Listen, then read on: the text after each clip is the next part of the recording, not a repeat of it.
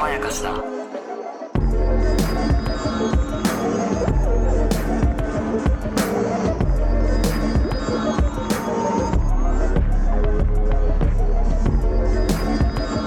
どうも大島康之です高野湊ですえー芸人をやりながら YouTuber をやったり、えー映画やドラマの考察や評論などをしたりしておりますはい、脚本家をやっております。はい、無限まやかしとは映画、ドラマ、漫画、小説などのフィクション、作り話、すなわちまやかしを無限に貪り続けている我々2人が無限に考察や感想を喋っていくラジオ番組でございます。はい、えー YouTube や Podcast などで配信しておりますということで、はい、えー初恋の悪魔、はい、えー後半でございます。やばい。前半の第1話から5話の時点で、えー感想を喋っている、えー回があるんですけど、それが初回なんですけれども、はいめちゃくちゃなんか薄いこと言ってたなっていう か、本当に。なんか関係ないこと言ってたなというもう か、恥ずかしい。でちょっとね、聞きながら今日来たんですけど、うん意味わかんない。 なんかど本当に。どう捉えたらいいんだろう、これをうん今っていう。すごいよな、もうあの、六5話まで見た後のうん6、7、8で、うん、こんなに変わってしまうのかっていう。そうなんですよね。1話完結スタイルの部分さえ、うん。かなりなくなってきた感じがするんで、ない。どうしたもんかねっていう感じですよね。だからやっぱり僕は、あの、高野さんほどは、はい。ハマってないんですよ、このドラマ。あら、だからまだね、まだね、観察してる段階。まだ、そうまだ食べないで、見てる段階ですよ。あと2話で終わるんですよ。あの、カウンターにドンって出されてるのに、はいこう、湯気をずっとこう見てる状態ですね。 で、見てる間に食べ物の種類が変わってるんだ。 変わってる変わ。どうも。カツ丼だと思ったらカツカレーになってるんだみたいな状態なんですよ。 じーっと見てるんですけど、あなたは食べながら、あれだんだんカレーになってきたぞみたいなことをやってるっていうね そうそうそうそう。それが楽しいんじゃないやっぱり。まあそうね、僕もまんまと2回目とか見てますからね。そうですよ。見てるだけじゃ冷めちゃうから。うん。食べないと。早く。いや、すごいことになってきたなっていうか、やっぱり考察ドラマっていう側面はう、ん。かなり無理あるなといういか。や、違いますね。そうなんですよね。ねジャンルが分かってないところで推理とかやっぱちょっと厳しいし、そまあネタバレもねしつつ喋っていきますけはいはいはいど、はどうい考えてもあの伊藤秀明さんのはい雪松所長う。はい。がなんかであって、そで、が、えっ と、まあ、妻なのか娘なのかわかんない、うんこう、女性の名前の誰かに、はい。その、何かを報告していうて、そで、その息子ね、菅田将暉さんの弟さん出てきましたけど、はいが何かであるということは分かってるんだけ ど、それは分かってるんだう。けど、うんたとえ、その、えー伊藤秀明さんがね、はい。その、娘か妻である何かはい。を守るか復讐するために、3人の、えー男の子たちをあー順番に殺したんだとしたしてもさ、はだから何なんだっていう話なんですよい。ね。そう。そのここがポイント。。ね、で、その加害者であり被害者であったとして、雪松さんが。はいだとして、その彼の、こう、心の機微とかがどうであったかそうっていうところが坂本雄二さんの見せそ所う。まさにそう、まさにそう。なので、はいあんまりね、真犯人がどうこうとか言ってもっていうところはありますよね。だから、あの、真犯人フラグとはまるっきり違うんですね、そのアプローチは。そうね。まあ、真犯人フラグも、あの、フール編の方はそこが僕はすごい面白あかっあ、よかったですた。けど。だが、いそこがメインじゃないですか。そうそうそうそうそう。そこが、ふあの、フール特別編とかじゃなくて、そここそがメインなのでそう、本編まだ始まってね、みたい な。あの、早く伊藤秀明が何したか教えてくんないかなっていう。 いや、だから、そこを想像するのが面白いんじゃないそうなんだけど、想像できないから、やっぱり。だから、まあね、うんそうだけど、いや、これね、でも僕もうん。見てて思うけど、はい。移り変わってくわけじゃないですか。はいもうジャンルが。はい移り変わってくのに、はい。あの4人の話はブレないのがすごい。ああ、そうですね。で、僕は思ったのは、はいあの4人は、はい徹底的にピュアな人うんうんうんうん。っていう4人ですよね。う。いや、もうそうだと思なんかその、すれてないというか、うんで、私利私欲のためにう。うん。動けない人、うん。で、割と人のために動いちゃう人、うん。という点で4人が共通していたというベールが剥ぎ取られた感じはちょっとするんだよな。ああ、っていうねなるほど。同じような人たちだったっていう感じが僕はしていて、ああ、そうですかなんかそうじゃない純な人たちじゃないですか ?4 人とも。まあまあ、確かに純粋ではあるけど。うんああ、なるほどね。なんか人間としてずるいところがある。それでも愛せる。みたいな4人ではないじゃないですか。あー。はいはいはいはい。ストレートにピュアな4人はだいはいはいはい。ったんだなということが。まあ確かにその5話で、うんあのカラオケに行って、で、と友達になりましたよね。そうですね。そこまでの話を前回の、はい。えーポッドキャストの方でしましたけどそもうですね。。で、あれ以降は、なんかこう一つの目的に向かってちゃんとまっすぐに進んでる感じがするというか。そうですね。うんだ。から人物紹介編がある程度終わって、うん。チーム結成しました。はい。そこからチームとして動きますせという。そうですね。まあでも僕はね、その中でも、うん。やっぱりね、万淵さんはね、うん。一癖あってよかった。あー、というと。なんか、うん。あの、ここからちょっと人物の、うん。なんかあの、掘り下げの話になっちゃうんですけど。もちろあん。のはい。えっとね、馬淵さんが、あの、暴言を吐いたのが良かったの。はいはいはいはい。こう、暴言って言うと変だけど、まず、まずその雪松所長ぶん殴ったじゃそうない。いや、あそこのね、話したいんだよな。あれすごいっすよね。あのシーンが、やっぱうんり雪松のしたたかさっていうのも完全に出てるし、そあの、部屋の中でまず一発平手打ちしてるんですう。よね。そうそうそうそうそうで。なんでお前が生き残っちゃったんだろうな。そ生う。き生きちゃったんだろうな、だっけ。そうってそいううそう。ひどいことを密室の中で言って、そう。で、みんながいるところ、そで、しかも曲がり角で、そうえー小鳥さんがね、う。うん。えーなんか聞き込みをしながら、はいこう、後ろ向きで彼らにぶつかるんですよね。はいはいはい。で、一番人が集まってるところで、そうそう。不敵な笑みを、はい。春日に向けてして、はい。殴らせるっていう。だから完璧ですよね。完璧。あれ狙ってますもんあー完全に狙ってることうんが、あのね、お皿洗いながら見てる視聴者でもわかるっていうね。いね。や、そうなのよ。そもう、しょうがないもんって思うもん。その、うん春日が爆発するのもしょうがないって。はいはいはい。春日バカじゃんってあんま思わないです思もんね。わないし、まあ、それ聞いてて思ったんだけど、また脱線するけど、うんはいあのね、大島さん、雪松所長好きでしょ。 一番好きかもしれない。だから知りたいんだよ、雪松所長のこと。 でも、本当に、あの、これもう僕、読書感想文論法って言ってて、あああの、あんまりいい批評の論法じゃないと思うんですけど、 いや、いいですよ。あの、良くなかっったと思ってたものが実は良かったっていう。た。はいはいはい、その、ファはーブル昆虫記読んだ時に、はいその、昆虫があまり好きではありませんでしたが、はい昆虫が好きになりました。い。はい、っていう、まあ、論法 ね。ありますねあ。の、批評としては全然良くない論法ね、はっきり言っはいはて。いはいはいえーなんですけど、これ始まった時に僕、うん雪松さん、伊藤秀明さんうとん安田健さんが、うんちょっと味が濃すぎて、あー脇役としては邪魔だなって思ってたんですよ。ああ、そうですか。うん、なんだけど、今のところ僕8話まで見た一番の好きなシーン、うん。二人が皮を挟んで喋るところですね。あれ、よかったなわかんないけど、あそこ話が進んでるのか何なのか、全然わからないんですけど、いい。あそこで雪松好きになっちゃいましたね、僕はね。ああ、え、ちょっと、もうちょっと具体聞きたいんですけど。なんて言うんだろう、その、あの、え、ここで事件があったのに忘れちゃってるんですかみたいな。はいはいはい。安田健さんがかました時に、はいはい。ああ、そうでしたかね。でも住んでる側としたら、そんなこと早く忘れないもんですよ。いやー、みあたいなれもよかった、あのセリフ。どっちも正しいし、うん。どっちも一つのことを言ってるわけじゃないっていう。はいはいはい。どっちも三つぐらいのことを言ってる。か三る枚ずつわかのるカードで戦ってるみたいなうん。ことを、しかし二つの人物で、かつ、間に流れてるのは一本の川っていうか、まなるあ、ほどね見てる、見てる川ですけどね。はいはいはい。欄干越しに、で、坂本雄二と川っていうモチーフがさ、やっぱり、あ。そうなんだ。やっぱりだって最高乗り込んで目黒川の、なるほど。は沿いずーっと目黒川沿いに会話してるドラマだし、いはいはい。花束みたいな恋をしたで、はいはいはい。川沿いを歩いて帰るっていうことが、最初は仲良しの象徴だったのに、はいはいそんな時間ない方がいいってなっちゃうカップルの話じゃそなういでですか。すね。みたいなことを思ったんで、雪松大好きですよ。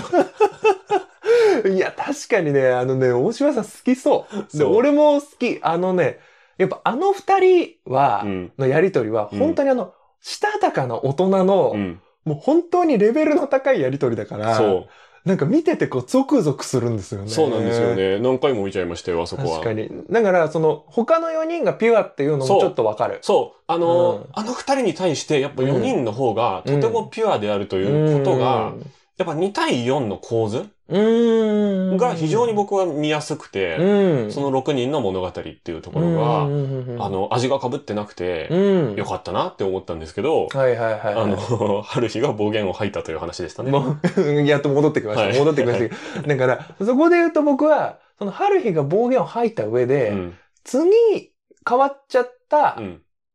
あの、セスナさんに、はい返してくれって言うじゃないですか。はい。えっ、と、ヘビ女の方その、ヘビセスナの方に対しそうて、あなたがそこにいるせいで、そう。セスナさんが戻ってこれないんだとそう。言いますね。あれね、人間臭くてよかった。あれだってヘビセスナからしたうら、んそんなこと言われたって困りますいよってや話ー、ですよね。困るし、あの、そもそうん、も、なんで受け入れてあげないんだって思うくらい。あの、確かに今までのキャラクターからしたら。そうなんだだよな。ってあの、負け続けの人生って、うん。その、誰かを勝たせてあげてるってことじゃないですかって言ってた人間が、うん。そんな闘争心むき出しのことを確かに。言うっていう。確かに、春日は、ちょっとずつ変わってますね。あ、で、僕ね、うんそれちょっと思ったんですけど、はい。変わったっていう意見が、僕もツイッターとか感想見てるんですけど、やっぱりあれはひどいよっていう意見とかも多かったし。セスナに対して。そう、セスナに対してひどあーい。でも、気持ちもわかるよとか、うんうんうんあ、の、こう、鈴之助がまともになっていくのに反して、春日がどんどんおかしくなってるみたいなうんうんうん意見とかも見たんですうけん、ど、うんうんうん僕、その種は最初からあったような気がして、はい。あれが本当の本質なんじゃないかなっていう、春日の。春日の、うん。確かにそうなんですよね。で、僕がうん。よくよく考えて思ったのが、春日って最初の婚約者と、うん。あの、ダメになったじゃないはいですか。はいはいはい。で、婚約者の、こう、浮気してるっぽいところを見てしまったはい。からって風に見えるけど、うん。その婚約者から、いや、そういうんじゃないからっうん。ていう、うん。これからは新しい関係性、うん。結婚してても、うん他の人と関係性を持っていい、うん。そういう価値観なの私は、はい。っていう風に、うん。まあ、建前かも嘘かもしれないけど、そういうこと言ってるわけですうよんね。まあ、論破みたいなのされる場面ありましたね。そうそうそうそう、はいで、その上で、うん。春日って、うん。やっぱり、うんあなたの考え方には賛同できないってことなんですよ。確かに。それでも良ければ、うん。ここに来てくださいって言って来なかったわけですよね。うん。うん。あの段階では、はい。かわいそうなある日っていううんシーンなのだけど、うんうん今考えてみると、うんはい。彼って結構凝り固まった考え方の人なんじゃないかなって。いや、言えてる、それうは。ん。本当に、だって、本当に折れちゃう人とか人に合わせる人なんだとしたら、うんそこでもう、あ、そうだねそうそうそってなってたはず。う。そうそうそうそう。だけど、側通してるし、うん。やっぱりその負け役とかをそう。演じてるっていうのも、そう。その社会に適応していいよって自分で決めた部分はしてるけど、うんしない部分はしないっていう人ですもんね。そうなんですよ。だから、結構そのお父さんとお母さんが、うん。なんか柔らかい雰囲気なのに、うん。割とこう、レールを敷こうとする人っていうのは、うん。積み重ねで見せられてるじゃないですか。そうですね。あの、うんお兄ちゃんも親に言われるがままに警官になったと。そうそうそう。で、ある日は最新話でも、うん。期待に応えられなくてこんな息子でごめんなさいっうん。ていうことを言うよううなん親であっうんうて、んそういう家庭で、環境で育ったんであれば、かなりうで、ん。あの価値観がう、ん。世で言う普通というものに多分めちゃめちゃ寄ってる人なんだと思う。春日。そう、春日っうてん実は、ちょっと危ないけど、やや差別寄りの人。はいはいはいはい。無意識のね。そう、無意識の。はい。で、それが、鈴之助に対してはうんギリギリ出てなかったんだけど、おーあのセスナさんのところで、相手のそういう状況を理解するっていうところを乗り越えて、その、ちょっと差別的な春日が出てる。はいはいはいはい。出ちゃったってところなのかなと思ってて、確かに。この辺のう、ん。やっぱ人物うのん厚みっていうのがう、ん。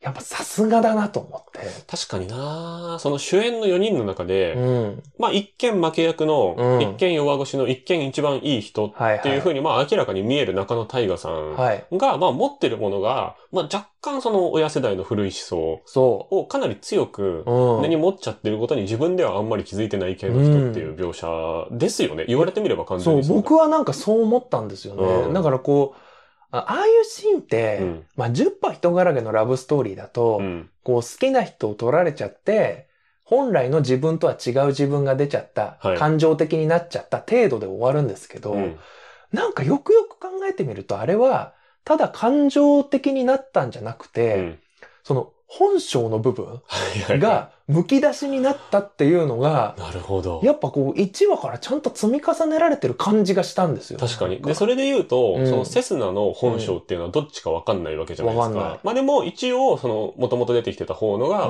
うーん、普通の方で、うん、で、蛇の方に乗っ取られてるんだと、するならば、まあうん本性対本性の戦いになってるというそそそか、ような気もするけど、どうなんでしょうね。そのヘビセスナがまあ消えるのがハッピーエンドではあるとは思うんですけど、へそうえ。なるのかなでも、鈴之助かわいそうじゃん。そうなんですよ。でもどっちかは必ずかわいそうなわけでし ょだからもう辛いよ、見てて。そうなんですよ。もうあのーケーキ をさ、マスカットとイチゴ両方二人で買ってきちゃってっていう後のね、そうですね。あそこはもう普通にラブストーリーのシーンですもんね。あんなの見せられた後に消えろなんて思えへんいやーよ。、そうなんだよだからこれをな。、そそのもうう、ん雪松所長周りがこんなに盛り上がってる のに、同時進行でこれをうんやり、やってる、やっぱり神業なんですよね、本当にう。。まあね、そうですようね。ん雪松所長周りをみんながどのぐらい注目してるかわかんないですけど。そうそうそうそいや、それで言うとね、う。うん。あの、雪松の息子として、はい。あの、須田さんの息子さんが、あ、須田さんの弟さんが出てきたわはいはいはいけはで、い息子役として須田さんの弟さんはいはいはいはが出てきたわけですけはいはどい、めっちゃ須田将暉だなと思って。 やっぱそれ、それはやっぱうん須田まさきファン大島から見て、そうですねなんですね。そうです、そうです。へえ。で、やっぱり、その僕はその、うんうんうんなんか DNA がどうこうとうか、んその天に与えられた、あの、ルックスとはいはいかはいいうのはすごい好きじゃないんですけど、はいやはい。っぱり、その声がいいですよね、須田将暉って。あー、なるほどね。僕は須田さんのラジオ聞いてたから思うかもしれないですけどあ、、そうかそうか。あのね、3ことぐらいしか今回喋ってないんですけ 本ど、当に喋ってない。そうもうちょっと出るのかと思ってた。 そう、なんか、なんだっけな、ちょっとコンビニうん。ちょっとコンビニ行ってくるわ、じゃなくて、うんちょっとコンビニうん。と、ありがとね。で、そあのありがとねが何に対してのありがとななのか、わかんないっていうところなんですけわどか、んないですそね。 3ことぐらいしか喋ってないのに、菅田将暉のね、なんかね、低い声なのか高い声なのかわかんない感じの声っていう。ああ、だからそこが魅力ってことなんですそう。そ声はね、低いんですよ。低いけど、うん菅田将暉って声低いイメージあんまないじゃないですか。のいや、言われるとそうだわ。そうなんですよ。うん。、で、声がすっごい同じで、はあ。テンション上がっったっていうのと、 あと、笑い方が同じで、た。あああ。のね、眉毛をね、眉毛を上げながら、あの、目を細めないんですよ。微笑むとき。今音声だから伝わらないけど、今大島さんが必死にやってます、ここうの眉毛を。こう、こうやって笑うんですよ。ああ、でも見るとわかる。そうそうそうそう確かに確かに。表情筋の使い方とかが、まあやっぱりこう、長年一緒に過ごしてきてるはいとはいはい似るみたいなのあると思いますけど、あーその DNA とかじゃなくて似てる部分も含めて、うわ、いいなって思いました。はいはいはいはいはい。演技力とかが今後どうなのかはわかんないですけども、いや、でも存在感一発でいいって思わせたらもう勝ちですよね。まあそうなんですよね。うんなんか体型とか歩き方とかもちょっと似てたしな。そこまで見てるのすご いよ。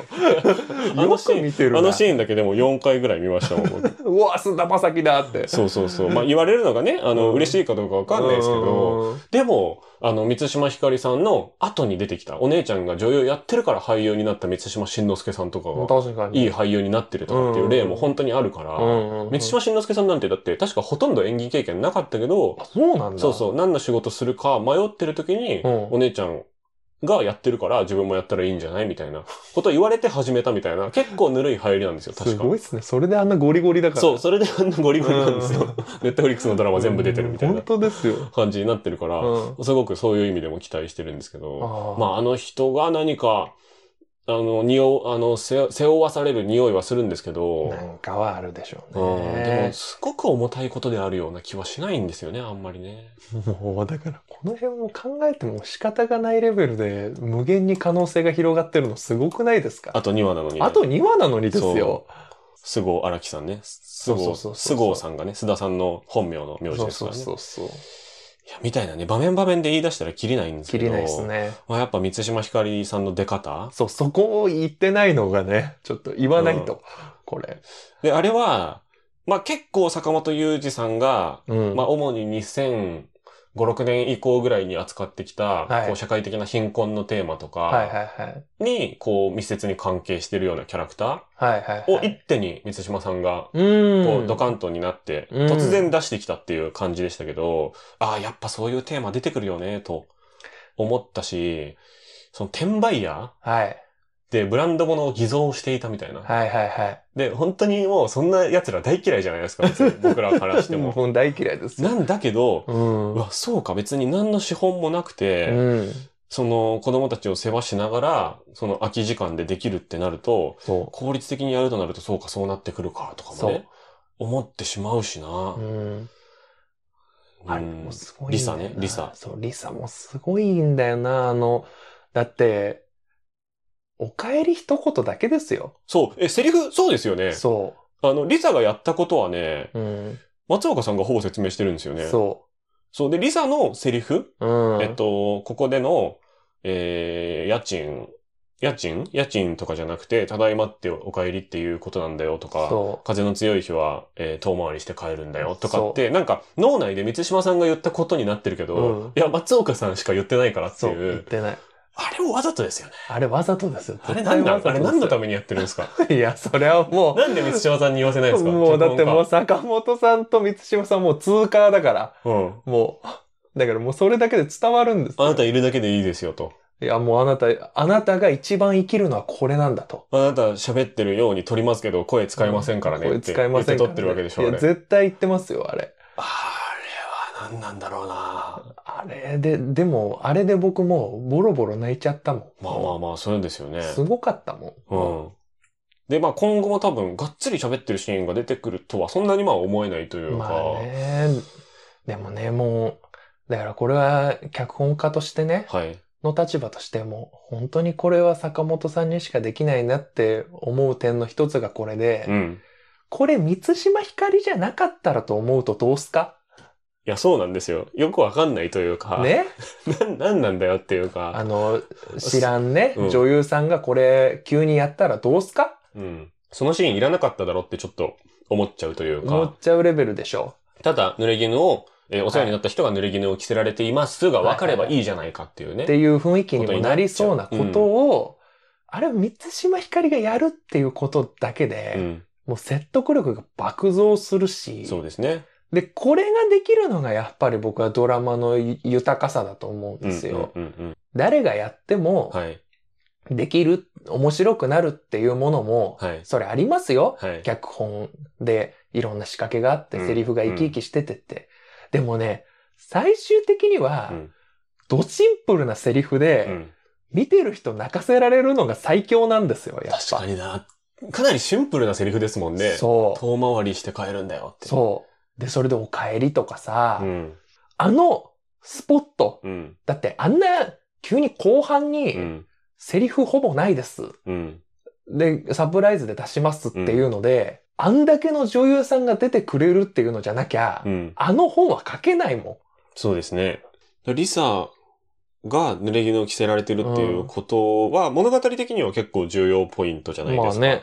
ただ、えっと、他の、えっと、もう一個前に濡れ衣着せられてた人、うん。えっと、三島豊さんっていう俳優さんですけど、とかについては、まあ、深いエピソードは出てきてないから、まあね。ままあ、全体構造で見たときに、まあ、リサの部分ってちょっとボコッと飛び出してるというあか、まあまあまあ。なんなら、そんなに綺麗にまとまってないぐらいのおおそうです脇道じゃないですか、言まったら。あ、まあそう、だから急に出てくるからね。そうそうそうそう。うんで、そこに、えっ、と、セスナの過去っていうのうが、ん。繋がってたっていうことも、今の時点ではちょっと歪というか、うーん。そたまたま繋がってる話なだけじゃないですか。ああ、でもわかる。そう。だからセスナのお世話になった人が、例えば、三島さんが別の事故とかで死んじゃってたとか、はいはいはい。その、別の、えっ、と、例えば普通に転売のやつがバレて、うん。捕まってしまっています、うんみたいな話にしといて、濡れ衣着せられてるのは別の人でもまあいいわけじゃないですか、究極。なるほどね。で、そこを、ある意味、力技でちょっとガッチャンコしているキャラクターで、おー二つの意味を背負ってるわけじゃないですか。はいはいはい。っていう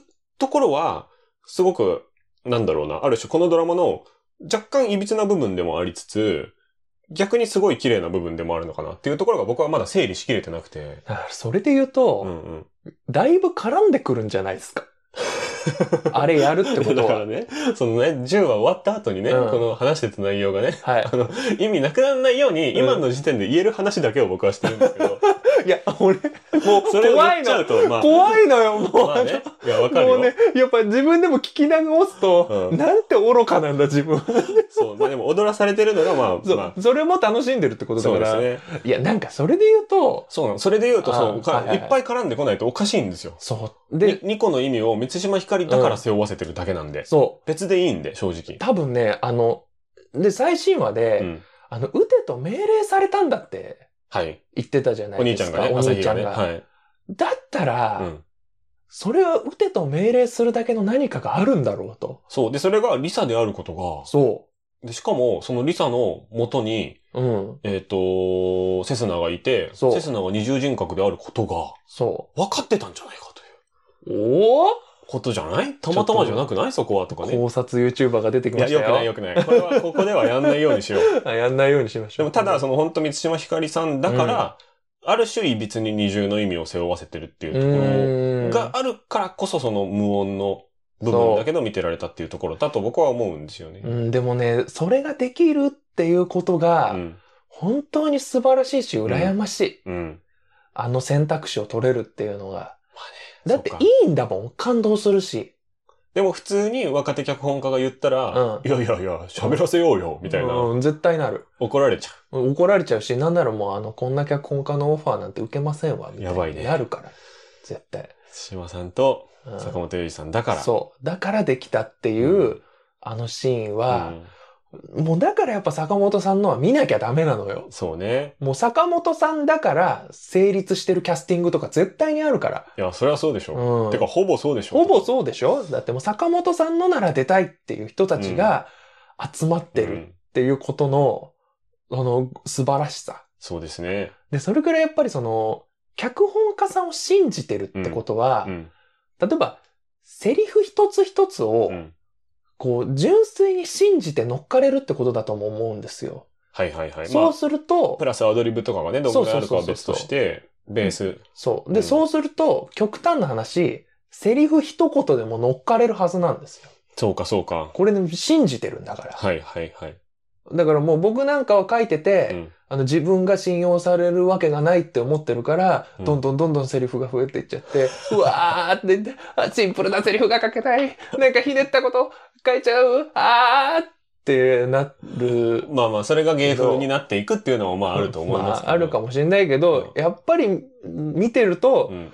お帰りの4文字でさ、そうだな。人泣かせたらすごいじゃない。いや、この初恋の悪魔の満島ひかりだけで1時間ぐらい喋でれちゃうんで。喋れちゃうから危ないですね。 どうしますもう満島ひかりだけでいきます、今回は。満島えだから何喋りたかったんですかいや、だからそれでも生きていくうのん、満島ひかりってう、ん。えっと、加害者おの妹じゃないですか。うはいはいはいはだから、なんだろうな、その、加害者側の人だったっていう役とは、い。ああ。今回ある意味全然違うというか、あなんかそこに、まあ意味っていうほどのうんうんうね、んまあその実力を見ての普通にキャスティングだとは思うんですけうんど、まあまた全く別の役だよなっていうところがあって、その葛藤とかがあるかっていうと、そっちよりはやっぱ信念の人っていうキあ。ャラはいクターはいはいはい。なので、その、実は坂本洋二さんと満島ひかりさんが、えー代表作うんでやってたこととは違う役なんだよなっていうのはすげえ思ったんなですよるね。ほだから、どね。まあ同じような役ばっかりで使う人もまあいるじゃないですか。はいはいはいはいその三谷組でこういう役っていうのはいはいははい大体同じだったりするんだけど、坂本さんがあの同じ俳優を、まあ使うっていう立場でもないのかもしれないけど、うんうんうんうん、出てくる時には違うことやってるよなっていうのはね、すごい思うんですよ。やばいっすね。もう、あの、時間いくらあっても足りないやつです、ね。そうねどう、どうです他に6、7、8話の話は今回していいと思うんですけど。まあそうですね。うんだ。からもう、6、7、8で完全に縦軸に入ったなっていうそうですね。感じがしますね。こう、あの、うん。恋といううん。軸うん。も、そのあの三角関係、うん。正確には二重人格だから四角関係なんだけど、そうなんだような。んそこが面白いですよそね。うそうそう。っていうのの、一個の軸と、うんあとあの連続殺人なのかはいっ。ていうのが、まあ縦になったなっていう。そうですね。うん。 6話で、まあ6話が割とセスナ回だったのかなっていうそう感ですじで、ね。えっ、と、それこそ三島ひかりさんのリサとの過去とかの話と、えーお兄さん、春日のお兄さん、うん朝日の殉職の話にそうですね関わってるっていうことを後半、ダーッと吐露するところがうんありましたと。はいはいはい。で、えっと、7話で、春日が、えー、あ、6話の最後かな。えっ、と、雪松を殴ったんだそようね。です。ね。で、えっ、と、自宅検診からの首みたいなのがあって、はいはいで、カラオケの話ですね。で、カラオケの話に第3の事件が絡んでいるっぽいといあうそうそうそうそう。ところで、まあ確かにこれは完全に縦軸だと。うん。で、えっと、8話うで、ん。えー雪松に絞りましょうという話を、そうですね。森園安田健さんとはい。一緒にしていきます、とはいはいはいい。う感じで、えー朝日の過去が分かってくるので、言ってみれば、8話は春日会であり、まあ、朝日会だったのかなといううん。ところですかね。うん。うん。で、えっと、みぞれさんというですね、うん元刑事の人と話して、いろいろ分かってくるそうですといねう。感じでしたけども。森園会みたいなのが、まあ、あんまないんですけど、まあまあまあ。どう思いますえ、でもそれは、そういう人ってことなんじゃないですか。そういう人ですか今までそうか見れる中で。だからあの、ある種ちょっとトリックスターみたいなところあるじゃないですか、森園さんって。そうですよねあ。の、出てくるとう、ん。何か変なことするし。でも実は一番話進めてるじゃないですか。そうそうそう。だ森から、園が出てきて、あの、うんすっごい古いスライドショー、はい。ガシャン、ガシャン、あガれシャン何なんだよって。あれでやるところで話が整理されるので、そうそうそうそう。実は MC というか、そう、だから狂言回し。ねまあ、あの、もっと大きく言えばピエロの役割というか。そうですね。ね。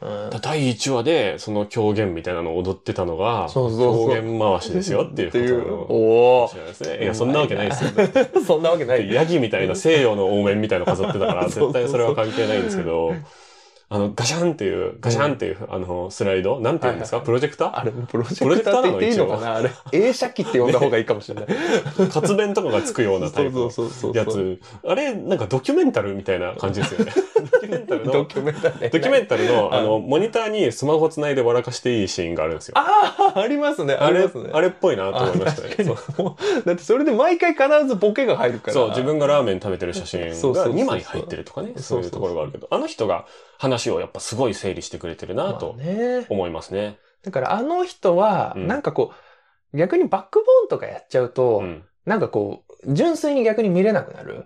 そうね、まあうん言ったら真犯人フラグもそうでしたもんおっね。と まあそうですね。ね、に二択デカがそう。歩きながら話を整理してくれるっていうところが、そうそうそうそう。やっぱ良かったよ。ねっていう。そうそう。で、楽こしみこでやっぱあの過去とかバックボーンとか語っちゃうと、うんなんか一気にこう、キャラクターっていうよりももうちょっと人間寄りになっちゃって、人間寄りになると、なんかこう締めっぽい見方しちゃったり、うがった見方しちゃったりするんですよ。それで言うと、普通にずるくないですか え普通にその、森園が怪しいと思って見せる第1話の最初ずるくないです かそう考えると普通に。だって、 いや、面白いからいいじゃないですか。面白いんだけど、後から見てみたら、うんそのだって森園がうん、うん。犯人説みたいなのを唱えてた人もまあいたわけですよ。はいはいはいそしたら普通に交通整理おじさんだったわけじゃないです か。今見てみると。そうですだねか。らその、まあいいけどね、全然いいんですけど、うんそうまんまと踊らされてるよなってだいかうらそれがいいんで話すですよよ。。あの、やっぱ初恋の悪魔は、うんあの、なんかこう、最初に一応コメディっていうのもちょっと標榜してたわけだから、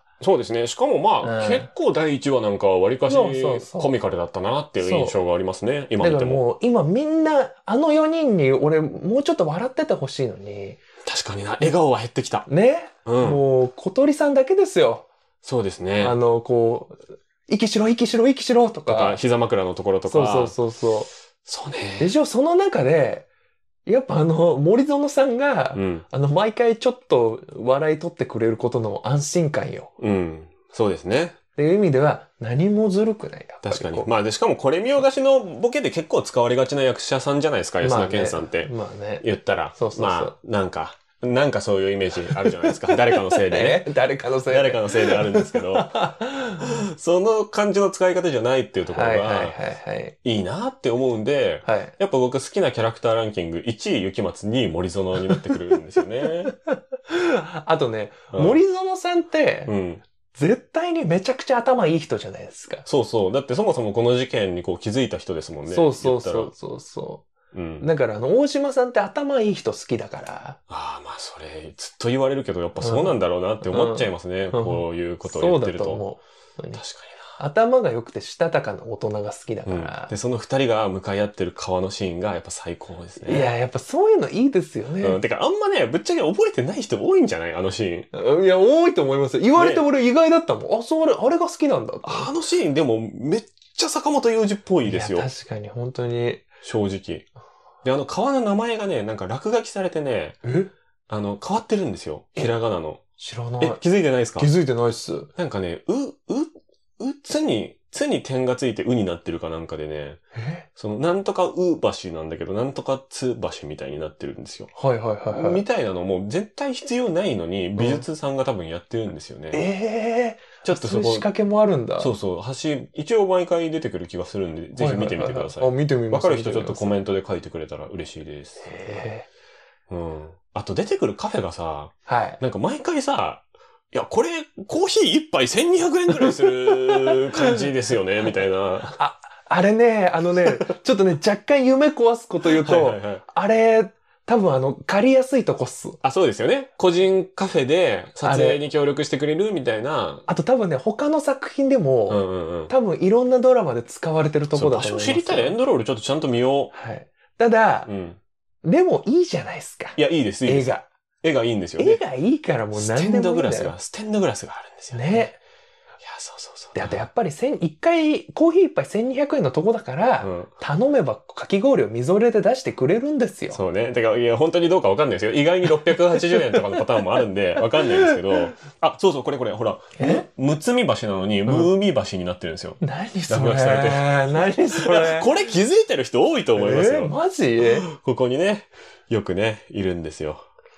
特に雪松がよくいるんですよ、ここ雪に。松がね、なんでいるのかと かね。この橋だけさ、こんなにさ、うっそうとしてて暗いわけっていう ね。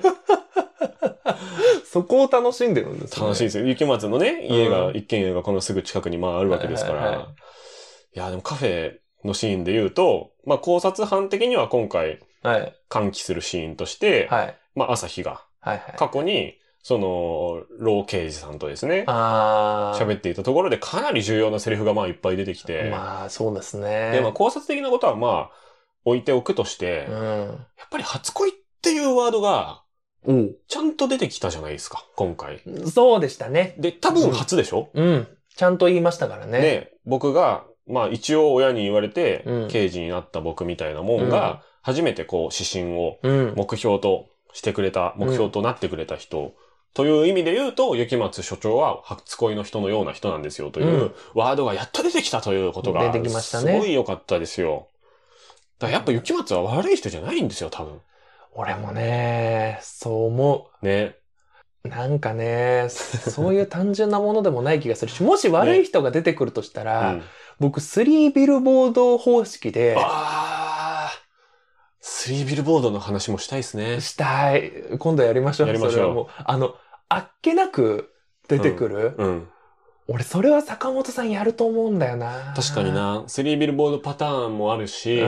その、ポンジュノ的な、はいはいはい。殺人の追憶とか、はいはい。母なる証明的な、うん。で、こいつ何やってんみたいなそう。の、でも、うんいいんじゃないかな。地上波ドラマだけど。そう。だい俺、や、叩かれるというかなんか、あの、賛否両論にはなると思いますけどね。だってもう、一生懸命僕もね、うんマーヤのベールを剥ぎ取ろうと頑張って見てるんですけど、うんだって、あれ、雪松さん怪しく見えるけど、うんうん雪松さんめっちゃ真面目に追ってる可能性もあるじゃないですか。そうなんですよね。連続殺人かもっていうのに雪松さんも気づいてて、うん。でもそれをみんなには言えないなんか事情があって、うん。ただ追ってるっていううん。可能性だってあるから、そうなんですよ。断片を切り取っちゃうと、うん悪い人に見えるだけでとか。ね。で、えっと、BGM。うん。喫茶店の BGM が、はいはいはいはい。私のお父さんとかなんとか言ってたかなみたいな。はいはいで。プッチーニっていう作曲家の歌劇らしいんですけど、はいはい。まあ、役がまあいろいろ出てますけど、要約すると、まあ彼への恋が叶わなかったら、うんなんちゃら橋の上からなんちゃら川に身を投げに行くわ。っていうえね、私悩んでるの苦しんでるの、死んじゃいたいぐらいお父さんどうか許して、みたいなうん。ことで。まあ、そしたら、え、朝日はじゃあ、自殺だったねえ。ということになってしまうのではないかという。で、自殺じゃなかった場合、これはミスリード的な BGM ということになってしまうな、とかね。まあでも、深く読み解いたら、うん。単なるミスリードじゃないかもしれないですよ。まあ、間接的な自殺というか、みたいなまこあと。ね、自殺もそうかも。いやー、でもそれで言うとね、だから、なんかあの、脚本家目線の、はい。あの、本当に情けないメタ考察しますおよお全然全然。はい。あの、七転び八起きっては言っい。てるじゃないはでいす。か。はい。はい。夜のうん。シーン。うん。あそこだけ、ルールから反してるんですよ。お、というと、え、あのパスワードのところじゃなくて。えっと、あの、えっと、朝日が暗い中で、うん。七転び八起きって言いながら、うんパスワード押してるところ。はいはいはいはいはい。あの、その前のところで、うん。そのシーンに行くところのきっかけがね、うん。あの、親かうらん。裏切られるっていうのは、要はその暗い森の中でこう迷っちまったようなもんなんだみたいなことを言われて、あー、はいはいはいそのシーンに行くわけ。はいはいはい。要はあれのシーンが、うんそのセリフきっかけってことは、うん。こう、朝日の新章風景うん。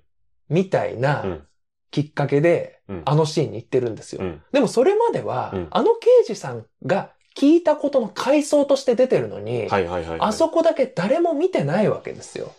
確かにその、うんそのシーンをイメージしてるにしても、そその、このドラマの中で朝日目線のシーンっていうのは、とりあえずないわけだう。かなら。い。誰えかから聞いた朝日そっう。ていえ、じゃあ、だ、誰が朝日をイメージしてる絵を僕らが見せられてるのっていうそことですよね。う。俺だからあそこルールが違うから、おうなんか絶対あると思うんすよ。こなるのほ後ど。に。やっぱ考察しちゃいますねい。や、しちゃう。もうしたくないのにしちゃうな。いやー、とかなんとか言ってたら結構なお時間の 気がするんですけれども。はいはいはい。一旦この辺で締めままししょうか。一旦締めましょうかね。もうこんくらいで。やっぱりね、語っても語っても尽きないんですよね、本当に。うん、初恋の悪魔う6、ん7、8話はい。だけでこんな感じになってしまいますけれども、はい。ちょっとね、語り残したことはい。ありますかいや、何分もう撮ってないでますかここれ何分撮ってるのれ。え、わかんないですか でももうその画面でわかん40分くらいもう撮ってますよ。多分ね、40分ぐらいになると思うんで、はい一旦締めて、ちょっと語り残してたらもう1本撮るかもしれないですけれどそうも、わ、ですねからないですけれども、はいえー9話、10話楽しみに見ていきましょう。えー以上、大島康之でした。はい、高野湊でした。